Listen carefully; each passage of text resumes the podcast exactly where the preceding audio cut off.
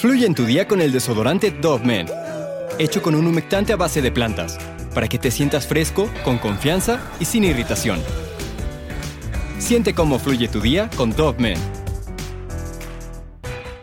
She was abandoned to me and I raised her. I'm gonna, I'm tell you right now. I did her a favor.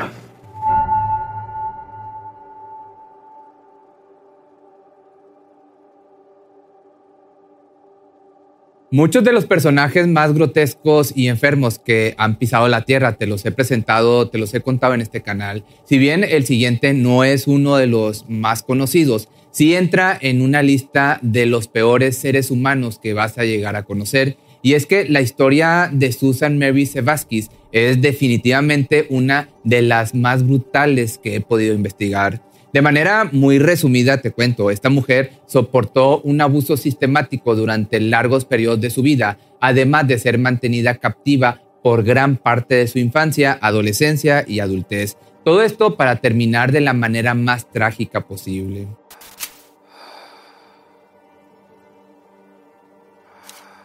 Sin duda, este relato funciona como, digamos, una advertencia sobre ser muy cuidadoso a la hora de seleccionar a las personas que quieres en tu vida. A simple vista, Franklin Delano Floyd parece un sujeto más de la sociedad. El problema es que nadie llegó a sospechar sobre sus más oscuras intenciones hasta que fue demasiado tarde. Floyd, nacido el 17 de junio del año de 1943 en Barnesville, Georgia, vivió sus primeros años inmerso en la precariedad debido a que su familia no podía mantener una buena solvencia económica. Franklin fue el menor de los cinco hijos producto de Thomas y Della Floyd. Se tiene registro de que su padre, un alcohólico y golpeador de mujeres, murió de una insuficiencia renal y hepática muy poco después del primer cumpleaños del pequeño. Por otra parte, la madre de familia luchó por largos años para ganarse la vida de forma decente con tal de generar dinero y poder mantener a sus hijos, pero desafortunadamente prefirió abandonarlos al poco tiempo ya que no veía una salida fácil. Para 1946, Floyd y sus hermanos fueron puestos al cuidado de Georgia Baptist, una casa hogar en Georgia. Este lugar se convertiría en el pequeño infierno de Franklin al ser la víctima favorita de otros niños simplemente por ser femenino y hablar de forma extraña. Uno de los datos más fuertes que se conoce de su niñez es que en una ocasión seis niños lo sodomizaron con una escoba cuando estaba a punto de cumplir los siete añitos. Aunado a esto, el personal de las instalaciones de la casa hogar lo sometían a duros castigos físicos, tales como golpes o dejarlo sin comer si actuaba de manera incontrolable. Entrando a la adolescencia, las cosas no mejoraron en lo más mínimo. Cuando tenía 14 años, lo obligaron a meter la mano derecha a una olla de agua hirviendo como castigo después de que lo sorprendieran pues haciéndose un jalecillo, una manuelilla. No, pues así ninguno tendríamos mano, ¿verdad?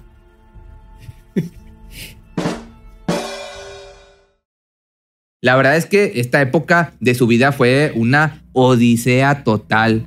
Por una parte, Floyd a menudo se metía en problemas por robar y pelear con otros, pero también era reprendido de maneras inhumanas.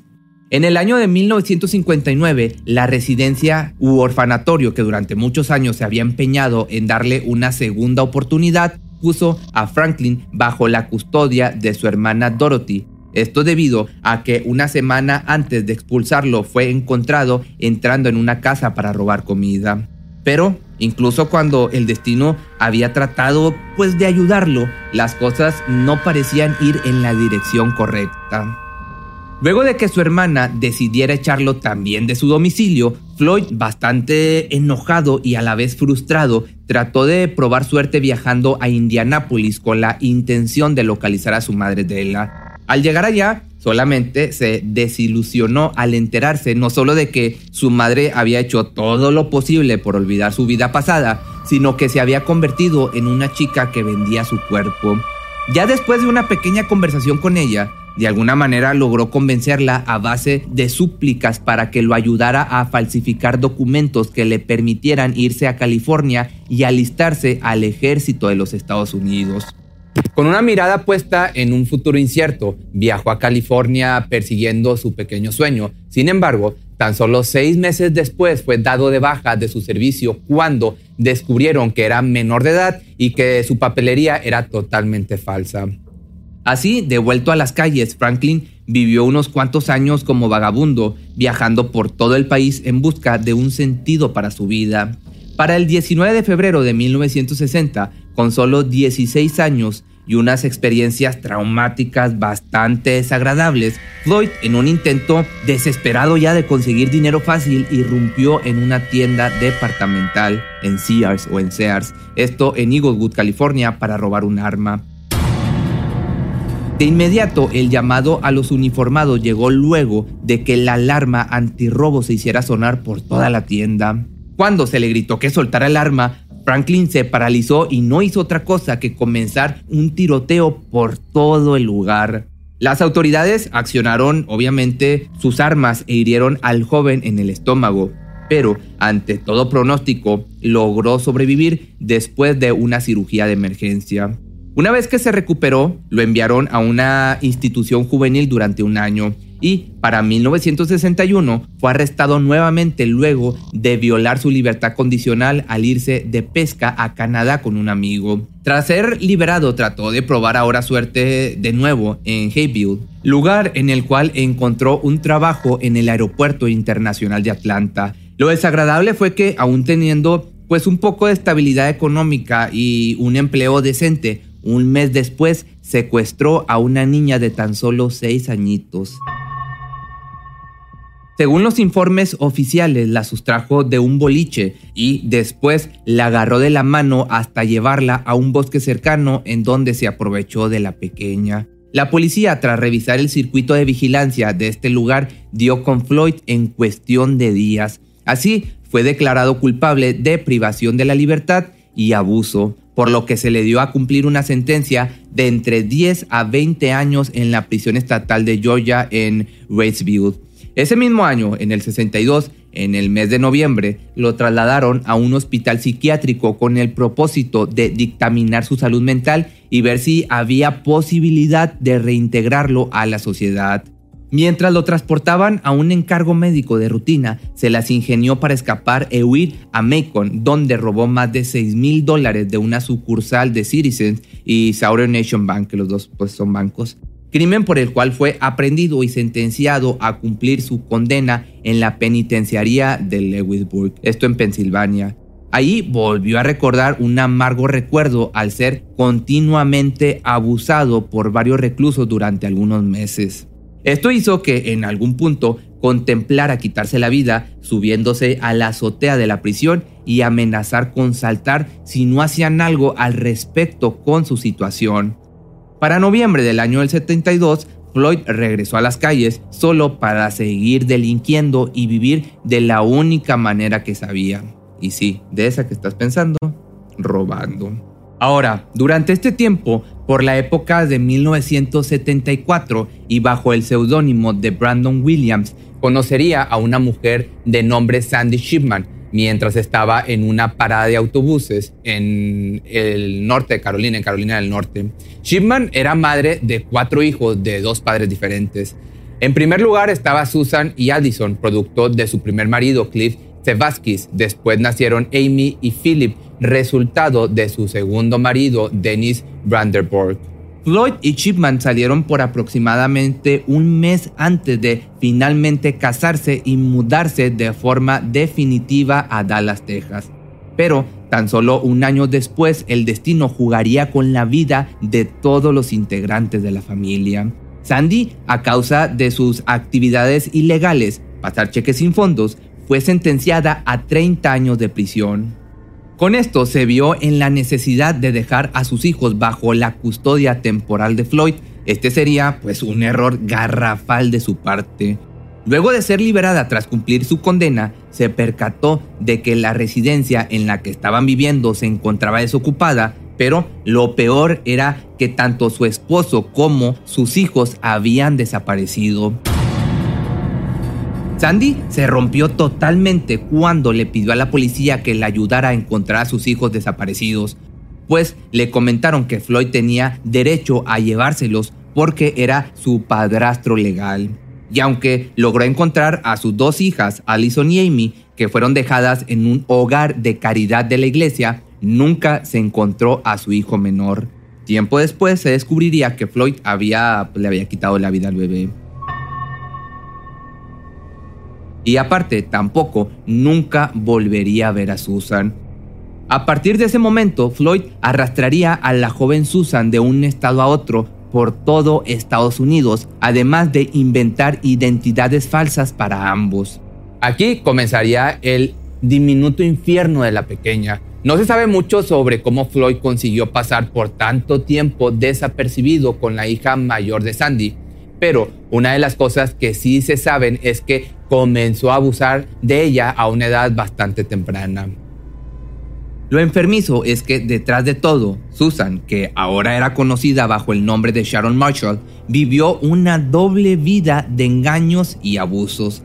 En la escuela se le conocía por ser una pequeña niña rubia y brillante, además de tener muy buenas calificaciones y ofrecerse de voluntaria en diversos programas escolares.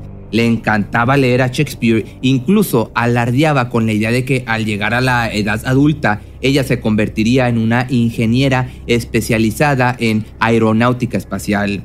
Le habían mentido a toda la escuela al inventar la historia de que su madre había muerto de cáncer y el único familiar que tenía pues era su tutor, su padrastro. Sin embargo, era minuciosamente controlada por Floyd quien en este punto se hacía llamar por el nombre de Warren Marshall. Al parecer, en una ocasión en la que una niñera acusó a Franklin de abusar de Sharon, este rápidamente huyó del estado antes de que pudiera ser investigado por este delito. Se sabe que además cuando algunos amigos trataban de ponerse en contacto con Sharon, su secuestrador, que a la vez era su padrastro, monitoreaba todas las conversaciones telefónicas. Por más de 10 años, Floyd había sido un prófugo de la ley y temía ser finalmente atrapado, especialmente ahora bajo los posibles cargos de secuestro y homicidio del hermano bebé de Susan. Otra de las anécdotas que se conocen de este caso es que cuando un amigo visitó la casa de los Marshall para una fiesta de pijamas, Floyd lo llevó a un bar de mala calidad e hizo que los adolescentes se vistieran con ropa reveladora y maquillaje. Cuando los dos regresaron a casa y comenzaron a burlarse de los viejos y espeluznantes clientes que los habían ligado en el bar, Floyd entró con un arma y los amenazó por burlarse de los hombres sin ningún motivo. Desafortunadamente las cosas no solo empeorarían a partir de aquí, sino que la vida de Susan se vería reducida a la de una persona con muy pocas libertades. Se sabe que el Floyd no le dejaba que saliera con chicos, principalmente porque era pues celoso, pero eventualmente luego de reflexionarlo le permitió tener novio, entre comillas. Esto simplemente porque quería evitar las sospechas y aparentar ser un buen padrastro. Sin embargo, el inconveniente fue que tiempo después la chica resultaría embarazada de uno de sus novios en su último año escolar. Aunque, a pesar de los contratiempos, logró graduarse con honores y recibió una beca totalmente pagada para atender una escuela de ingeniería en la ciudad de Georgia, lamentablemente Floyd le prohibió rotundamente aceptar la colegiatura y cumplir su sueño de trabajar algún día en la NASA. En el año de 1986, Susan trató de huir con uno de sus novios, pero fueron sorprendidos por su padrastro, quien a punta de golpes instó a la chica a volver a la casa y permanecer encerrada en su habitación por más de tres días como un método de castigo.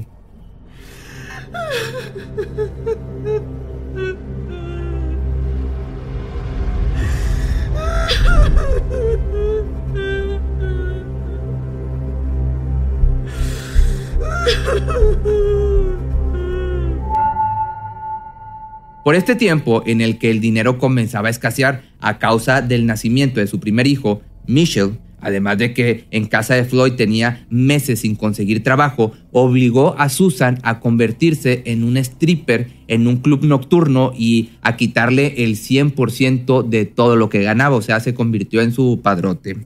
Fue ahí donde conoció a Cheryl Ann Comeso, una mujer que se volvería una de las amigas más cercanas y confidentes de Susan, lo cual le terminaría cobrando su vida, pero ahorita te cuento esto. En ese punto habían cambiado de alias nuevamente. Floyd ahora se hacía llamar Clarence Hawks, mientras que Susan se había convertido en Tonya Down Hawks. Ya para el año del 89, todo cambió nuevamente y ahora sí, drásticamente, pues Floyd tomó la decisión de forzar a Susan a casarse con él y dejar de pretender que se trataba de su padrastro.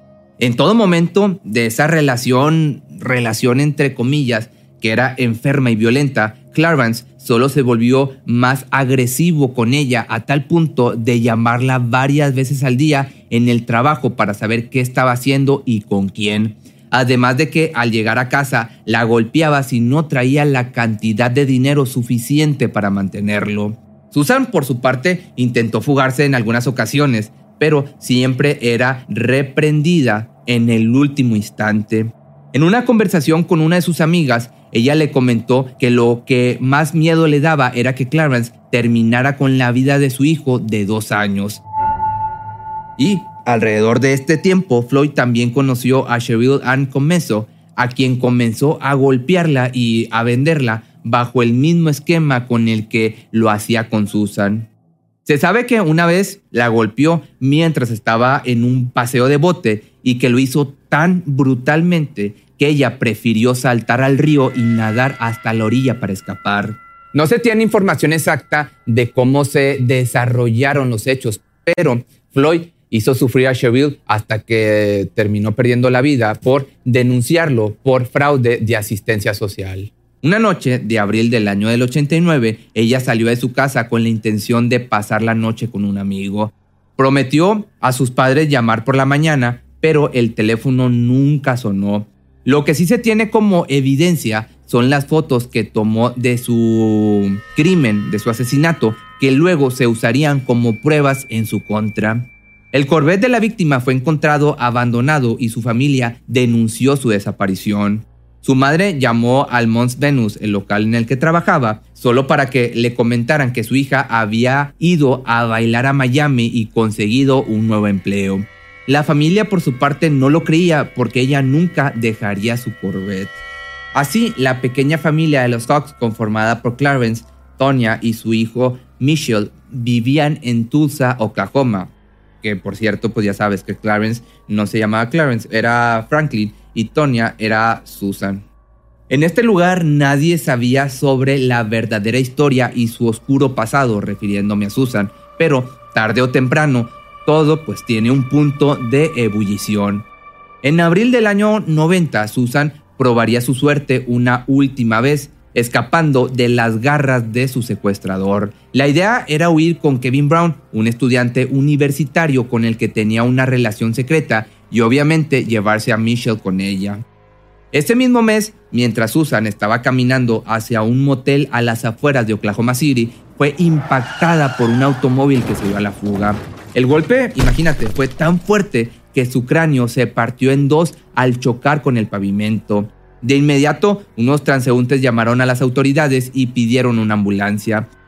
Al ser trasladada de urgencias al hospital de Presbiteriano con graves lesiones y un gran hematoma en la base del cráneo, posteriormente perdería la vida. Al día siguiente en el que Floyd llegó al hospital, afirmó que se había quedado dormido en un motel cercano. La policía lo catalogó como el principal sospechoso casi de forma automática, aun y cuando jamás se pudo comprobar con evidencia su implicación en este crimen. Con las autoridades siguiéndole la pista, Floyd puso a Michelle en adopción en un hogar de acogida y abandono del Estado ante el temor de que lo encontraran culpable. Y solo seis meses después de que el pequeño fuera puesto en cuidados de crianza, en esto que te decía, se arrestó a su padrastro por violar la libertad condicional y como parte del proceso de adopción se comparó el ADN de Michelle con el de Floyd para esclarecer su paternidad. Y lo que para muchos fue pues una sorpresa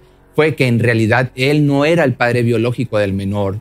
Una vez que una familia tomó la custodia del pequeño, pues una nueva tragedia volvería a hacerse presente unos años ya después. El 12 de septiembre del año del 94, Michelle, que estaba en primer grado en la escuela primaria de Indian Meridian en Choctaw, en, esto, en Oklahoma, fue secuestrado por nada más y nada menos que, ¿quién crees tú? Pues sí, por eso que estás pensando, por Floyd. Lo que se sabe de los hechos es que el sospechoso, o bueno, el criminal, entró a las instalaciones y obligó al director James Davis a punta de pistola a llevarlo al salón en el que estaba el menor. Luego instó al niño y al director a subirse a la camioneta y condujo varios kilómetros hacia un área boscosa, lugar en el que esposó a James a un árbol y se dio a la fuga. Afortunadamente el director pudo ser rescatado luego de que unos turistas lo encontraran unas cuantas horas después. Algunas declaraciones de testigos hablan sobre supuestas confesiones por parte de Floyd en las que relata que ahogó al pequeño en una bañera de un motel ese mismo día en que se lo robó. Sin embargo, tuvieron que pasar dos décadas para que en una entrevista con el FBI, Floyd admitiera que en realidad le había quitado la vida a Michelle al dispararle dos veces en la nuca a unos cuantos kilómetros de la escuela primaria.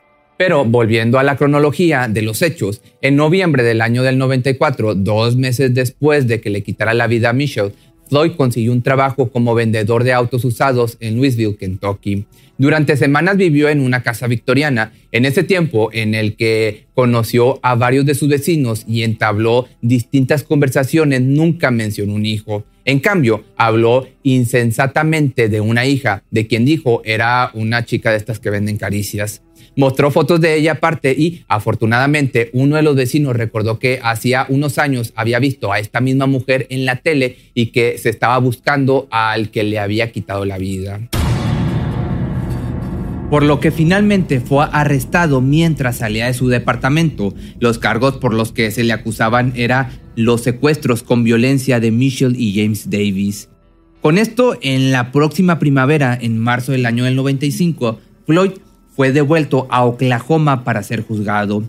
Por esa misma fecha, un equipo de detectives y expertos forenses pasó cuatro días excavando entre gruesas raíces de ciprés y tratando la tierra fangosa junto a la carretera interestatal 275 en San Petersburgo antes de encontrar el 90% del esqueleto de una mujer. Posteriormente, un escultor forense adjuntó gomas de borrar y arcilla al cráneo para recrear la imagen de la mujer que se habían encontrado. Más de un año después, un aviso ayudó a la policía a identificar finalmente a la mujer que estaba sin vida y esta era Cheryl Ann Comenzo. Como te comenté, una de las pruebas más contundentes para relacionar a Floyd como el culpable fueron las fotografías que él mismo tomó y fueron localizadas en la guantera de su automóvil el día de su arresto. Ya en el 2001, mientras esperaba juicio por el asesinato de Comeso, la jueza en turno, Nancy Lay, dictaminó que Floyd era incompetente para ser juzgado, solo que luego de unas evaluaciones se revocó este fallo y se ordenó que compareciera ante un juzgado. Fue declarado finalmente culpable y condenado a muerte. Actualmente esta condena no se ha llevado a cabo y Franklin Delano Floyd sigue preso y esperando el día en que le den cuello. Lo más impresionante que hay que tener en cuenta es que la identidad real de Sharon fue un misterio desde su muerte en 1990 hasta el 2014, cuando fue identificada como Susan Mary, la hija de una mujer con quien Floyd tuvo un breve matrimonio. Es decir, Susan vivió una vida entera de trauma, abuso y sobre todo maldad, de mucha maldad, y murió con tan solo 20 años. Uno no puede llegar a imaginar el dolor y el sufrimiento no solo de ser presa de un sujeto enfermo como lo fue Delano, sino que también convertirse en la víctima de un criminal que jamás pagó como debería por todos sus crímenes. Pero si te gustó este video y tienes alguna petición, sugerencia, me la puedes mandar a correo arroba pepimisterio.com.mx o a Facebook o Instagram y nos vemos el día de mañana en un nuevo video.